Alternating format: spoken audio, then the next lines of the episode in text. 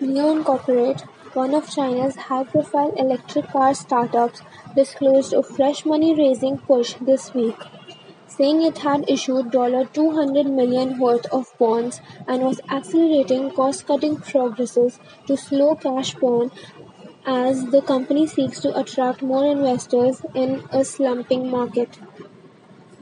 Loss-making NIO is the most prominent among dozens of Chinese electric vehicle startups vying to become the next Tesla Incorporation. All are hampered by dwindling demand in the world's largest car market, reduced government subsidies for EVs, and nagging concerns over the China-US trade war. In an unusual move, NIO cancelled a scheduled earnings conference call on Tuesday, but it rescheduled the call on Wednesday after the company's share touched a record low of $1.97.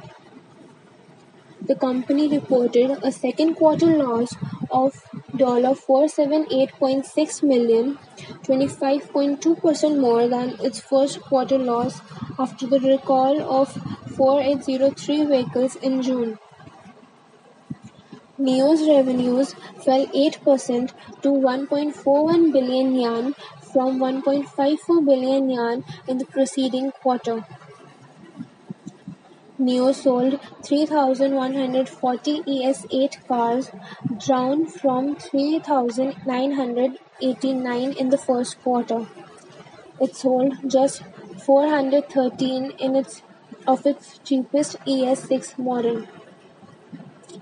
Nick Wang, NIO's group head of finance, said the company's gross margins will still be negative for the rest of the year. But the chief financial officer said NIO had made significant positive progress in its latest fundraising efforts without providing details.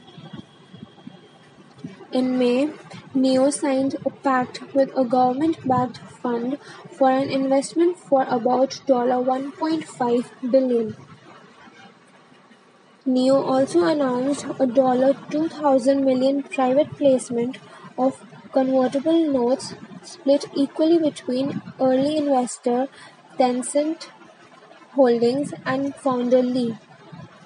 NIO had 503.4 million in cash on the balance sheet as of June thirtieth. To help cope with cash burn, NIO is expanding its sales network with smaller showrooms called NIO Spaces according to the chief financial chairman.